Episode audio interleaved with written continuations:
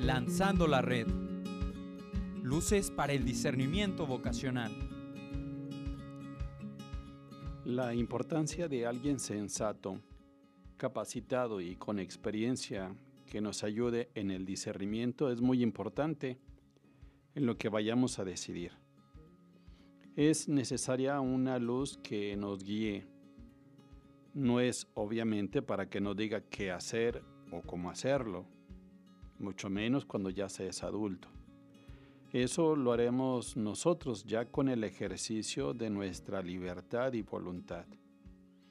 Pero sí es conveniente previamente haber tomado consejo, sobre todo en cosas de mucha importancia y trascendencia en nuestra vida, y que afectarán de manera positiva o negativa en la vida de otros. Desde tiempo muy antiguo, podemos ubicar que se buscaba y se pedía ayuda para poder dirigir los pasos en la vida, para no errar y desviarse en la mentira, en la falsedad, en los vicios, sino más bien en la virtud. En eso que forma la persona, que la hace fuerte y la capacita para ofrecer lo mejor de sí para la sociedad, para el pueblo donde vive. Se trataba pues no solo de instruir con luces intelectuales como cuando se va a una escuela, instruir con conocimientos o con una buena filosofía. En el aconsejarse se trata más bien, o de tener un consejero, de tener pautas morales, de conductas, de comportamientos. Esta tarea de guiar, de ayudar, de conducir, se daba desde la infancia de aquí la importancia de la figura de los pedagogos, es decir, de las personas a las que se les confiaba la formación y la conducción de los niños. Eh, podemos recordar en nuestro ambiente, por ejemplo, cómo quizás a veces a nosotros nos enseñaba pues una persona de confianza. En algunos lugares o personas recuerdan a, a personas ajenas de la casa, lo que llamaban las nanas. Bueno, en aquel entonces eran los pedagogos. O también en ausencia de un papá o de una mamá, pues la tía o el tío o el abuelito. Personas que sabían por dónde conducirnos y a ellos podríamos decirles pedagogos. Es decir, a quien sabe guiar a una persona y la va formando para la vida. Ejemplos tenemos en el mundo griego y romano eh, con algunos filósofos que funcionaban o ejercían su tarea como pedagogos, es decir, enseñaban, instruían en las cuestiones morales, de conducta, de comportamientos, para que fueran buenos personajes, buenos políticos e hicieran así un bien a la sociedad. Por ejemplo, algunos filósofos o pedagogos como Séneca, Cicerón, Sócrates, Aristóteles, en la Biblia encontramos también el ejemplo de Elí, que guía al niño Samuel, le ayuda y lo guía en la formación. Elí es clave en la enseñanza de Samuel para que aprenda a reconocer la voz de Dios quien le llama.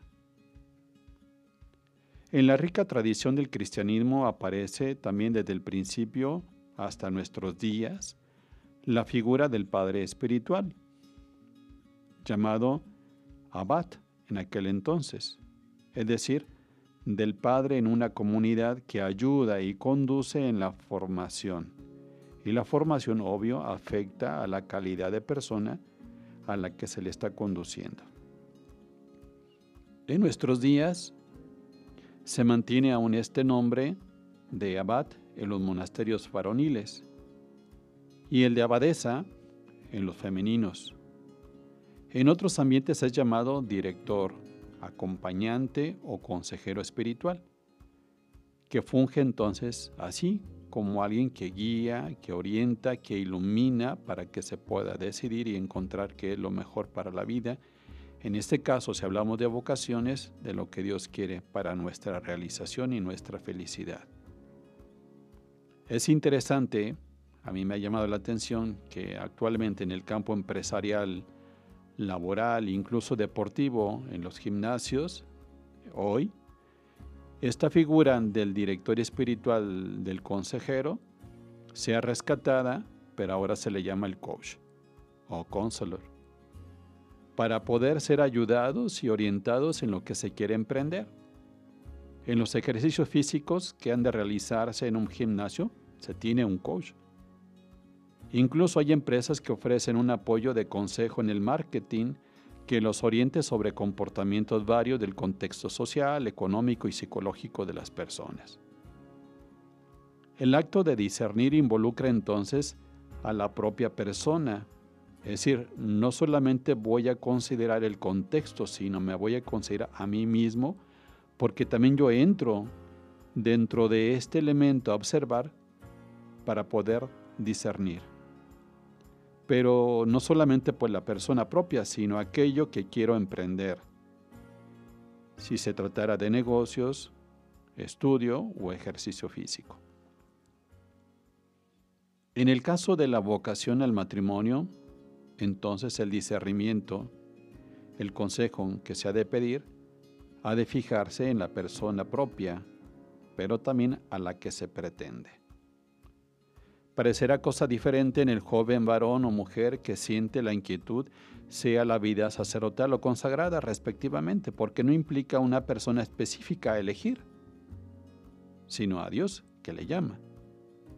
Pero también en eso está involucrada la comunidad en la que vivirá en su formación y a una comunidad a la que servirá. En cuestiones de discernir para la vida, Resulta pues importante y vital el hacerse aconsejar, el ser ayudado. Pues si lo hacemos para un negocio o para una rutina de ejercicios físicos para evitar lesiones, entonces se entiende la seriedad de hacerlo para la vida. Valdría la pena entonces preguntarnos si nosotros nos hacemos ayudar o aconsejar frecuentemente por alguien que sea sensato, capacitado y con experiencia.